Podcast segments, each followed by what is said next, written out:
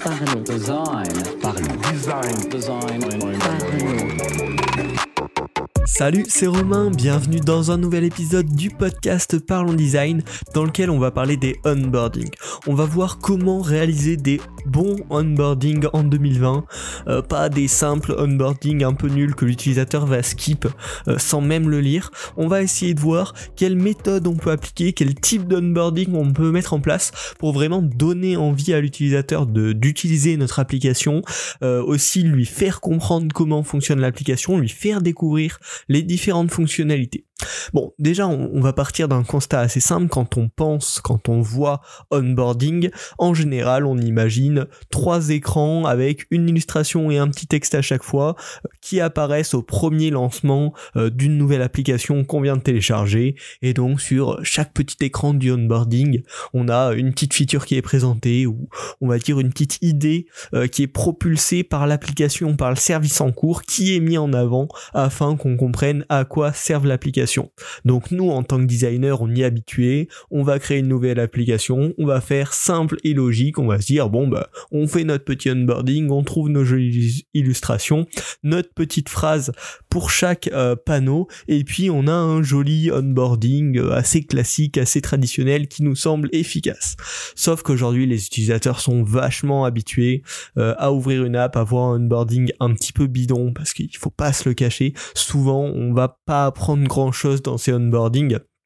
Et du coup, l'utilisateur euh, soit va appuyer euh, rapidement sur le bouton suivant pour pouvoir accéder à l'application, soit va directement chercher le bouton euh, passer et accéder à l'application pour gagner du temps et pouvoir commencer à utiliser l'application. Donc finalement, le problème de ces onboarding un petit peu trop traditionnels, c'est qu'ils sont généralement pas très intéressants et finalement peu efficaces parce que bah, comme tout, euh, comme toutes les choses, on est trop habitué, un petit peu comme le, pop-up des cookies. Euh, on va accepter sans même euh, lire, sans même comprendre ce qui est écrit, juste parce que nous, on a téléchargé l'application dans le cas d'un onboarding bah, pour pouvoir utiliser ces fonctionnalités, pas pour qu'on nous re-explique à quoi ça sert très globalement. Mais euh, c'est pas un concept à jeter, hein, loin de là. Euh, Il y a plein de manières de les rendre intéressantes, soit bah, en gardant quand même ce principe de, petit écran de lancement qui explique des choses mais en le rendant un petit peu plus interactif, ou soit en euh, revisitant un petit peu le principe du onboarding et en proposant une expérience euh, vraiment d'apprentissage au fur et à mesure. Donc pour ça, je vous ai prévu euh, trois solutions dont je vais vous parler. Bien sûr, c'est loin d'être les seules, bien sûr, elles sont loin d'être parfaites, mais c'est déjà pour vous proposer voilà, des, premières pistes quand vous allez créer vos prochains onboarding et ne pas rester directement coincé euh, dans l'idée de base qu'on va avoir, c'est de faire des écrans simples, nanana, mais voir un petit peu plus loin et rechercher s'il n'y a pas de meilleure façon de présenter votre application, d'introduire le nouvel utilisateur donc chacun de ces types de onboarding dont je vais te parler va s'adapter à un objectif. Le premier euh, type dont je vais te parler, c'est bon, le onboarding basique vivant. Euh, L'idée dans ce type de onboarding, ça va être d'affirmer l'image de marque. L'utilisateur en général connaît déjà, sait déjà pourquoi il a téléchargé l'application. Donc on va lui montrer pourquoi on est différent, comment on est différent avec en général ouais, une image de marque. Donc on va garder ce principe de système de euh, petits panneaux, voilà, une étape, étape, étape par étape, en rajoutant de l'animation, de l'interaction, de la vie dans la présentation de ces éléments. Pour montrer que c'est un- un- une application euh, bien travaillée qui a voilà cet avantage d'être bien fini, bien pensé jusqu'à la fin et mettre en avant la qualité de réalisation finalement du projet pour le différencier. Et on peut également imaginer qu'au lieu d'un simple bouton euh, suivant, suivant, suivant, on rajoute des interactions diverses. Euh, faire des euh, mini-jeux ou une espèce de cinématique où on doit taper à plusieurs endroits pour avancer, pour progresser euh, dans cette découverte de l'application. Ça, c'est un type de onboarding qui peut très bien s'appliquer bah, sur, sur un jeu tout simplement. On va lui faire en fait tester presque le, le jeu dans une petite présentation où du coup il va y avoir un peu d'interaction, un peu de vie là-dedans euh, ou dans un cadre d'une application un petit peu scénarisée, euh, où il y a vraiment une progression, où c'est un petit peu une histoire, où on va pouvoir se la jouer sous forme de cinématique un petit peu, avec une première animation qui apporte un certain contenu, on doit interagir d'une certaine manière pour faire progresser, et avoir un petit peu, pas ce côté euh, tout droit où ça, ça se suit, ça se continue de manière très linéaire, mais avoir un petit peu plus ce côté découverte, euh, assez, assez dur à exprimer par les mots comme ça, mais vraiment le côté où bah, on va vivre une petite expérience dès le onboarding avec un peu de vie et un peu de, de surprise finalement. Ça, c'est ce qui va être important. Donc ça va pouvoir voilà très bien s'appliquer sur une application pour les enfants qui est très ludique en général, sur une application avec un contenu très scénarisé ou bien sûr bah, sur un jeu. Le second euh, type de onboarding dont on va parler, c'est peut-être le moins passionnant en soi, euh, mais celui qui va être un peu nécessaire, ce que, ce que j'appelle moi le onboarding de configuration ça va être pour une application où bah, dès le début, pour la moindre utilisation, il y a besoin de certaines autorisations ou de certaines informations de l'utilisateur. Euh, par exemple, pour une application qui a besoin de la géolocalisation parce que c'est son cœur, euh, cœur d'action, euh, une application on a besoin de vérifier l'âge de l'utilisateur ou l'identité de l'utilisateur avant qu'il puisse y accéder. Voilà, vraiment c'est des cas bah, qui sont pas majoritaires mais qui, euh, qui font partie d'une partie euh, des applications. Euh, et donc on a vraiment besoin c'est nécessaire de demander ces autorisations. Donc ce qu'il va falloir faire là dans ce cas là c'est de présenter un avantage de présenter une utilité de présenter comment ça va rendre la vie, euh, la de l'utilisateur plus simple et ensuite de lui demander euh, l'information, l'autorisation? Il va vraiment pas falloir, comme beaucoup d'apps le font, au premier lancement de l'application, sans même que l'utilisateur n'ait rien fait, on lui demande l'accès aux notifications, l'accès au GPS, l'accès à plein de trucs comme ça euh, qui bah, font partie de la vie privée de l'utilisateur sans explication. Dans ce cas-là, on va rester sur un système de onboarding en général plus classique, euh, voilà, peu animé, peu scénarisé, mais on va devoir bien expliquer à chaque fois en quoi on va simplifier la vie de l'utilisateur, pourquoi on a besoin de ça, et ensuite lui demander l'autorisation. Donc ça, ça va pouvoir prendre euh, plusieurs formes. Ça peut être bah, un espèce de formulaire étape par étape, comme on pourrait faire euh, sur, sur le web pour simplifier une expérience. Euh, donc on va dire, bah, voilà ce qu'on peut vous apporter, euh, comment vous appelez-vous, euh, voilà euh, comment on peut simplifier votre vie en vous envoyant des rappels intelligents, est-ce qu'on peut accéder à votre position, etc. Et ça peut aussi être fait d'une manière qui me semble pour moi la plus intéressante s'il y a un petit principe de niveau, un petit principe de récompense dans votre application, c'est de le créer sous forme de défi. C'est-à-dire que l'introduction, l'entrée dans l'application va ben, vous rapporter des points, va vous rapporter un petit trophée pour motiver finalement l'utilisateur à déjà commencer euh, bah, l'initialisation de votre application et en plus à directement entrer dans le principe de l'application, d'être récompensé et de déjà faire partie finalement de la communauté.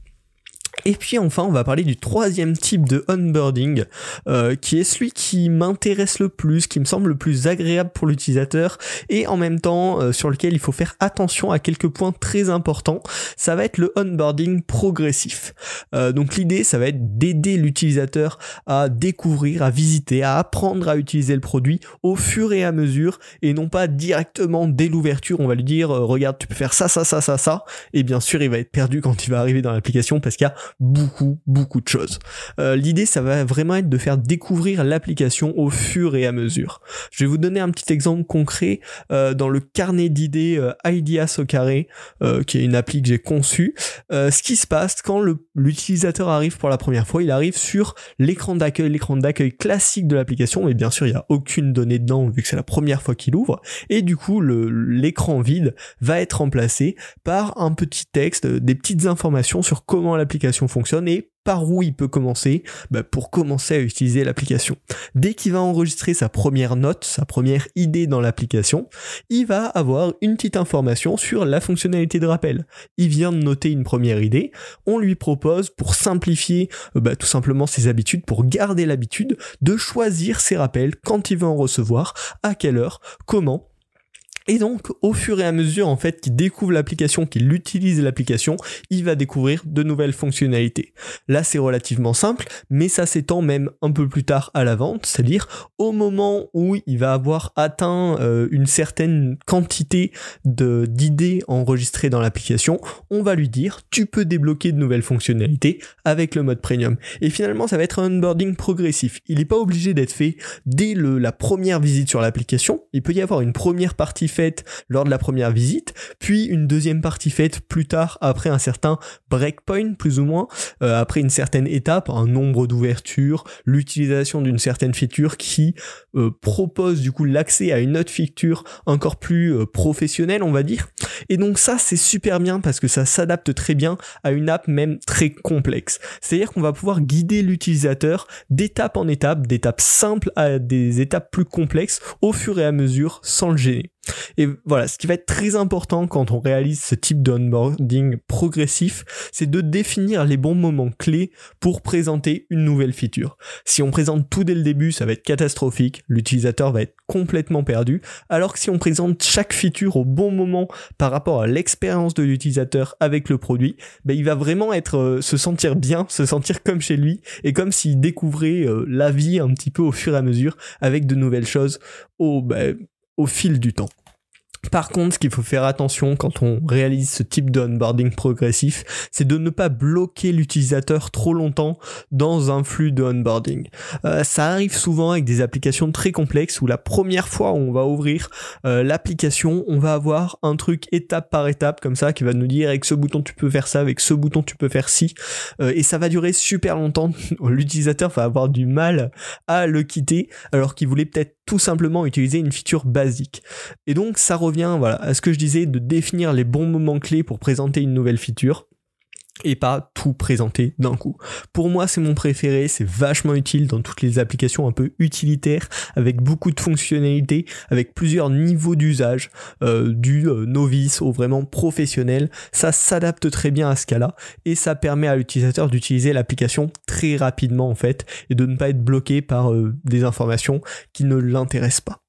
Voilà. Finalement, si j'aimerais faire une conclusion à ce podcast un peu plus large que les onboarding, c'est qu'il faut éviter euh, en général quand on design de tomber trop vite dans le préconçu. Euh, sinon, on risque de tomber dans des choses qui n'ont plus de sens, euh, de tomber dans des abus sans s'en rendre compte. C'est ce qui s'est un peu passé par exemple avec le hamburger menu. Ça a été utilisé, du coup tout le monde l'a réutilisé partout, jusqu'à ce qu'on se repose bien la question, on se dise bah est-ce que finalement c'est si bien que ça? Est-ce qu'il n'y a pas de meilleures alternatives dans plein de cas? Et ben voilà, on était vraiment tombé dans un non-sens et maintenant on repose la bonne question, on l'utilise uniquement lorsque c'est nécessaire. C'est un peu ce qui est arrivé aussi avec les listes déroulantes, les selects dans le web, euh, où bah, c'est surutilisé alors que souvent on peut utiliser de meilleures solutions. Et c'est ce qui arrive un petit peu euh, parfois, pas à la même échelle, mais avec les onboarding, on a vraiment trop tendance en tant que designer à prendre ces trois screens d'entrée qui présentent trois petites features rapidement et qui en fait servent pas à grand chose. Donc voilà, ce que je vous invite à faire, c'est toujours vous poser la question pourquoi j'utilise ça? Est-ce que c'est la meilleure méthode ou est-ce qu'il y a une meilleure alternative? C'est pas nécessaire de toujours réinventer la roue, mais il faut choisir la bonne roue quand on design. Voilà, j'espère que ce podcast vous aura plu, vous aura ouvert un petit peu euh, les idées à de nouvelles possibilités. Et puis on se retrouve la semaine prochaine pour un nouvel épisode du podcast Parlons Design. Parlons design. Parlons design.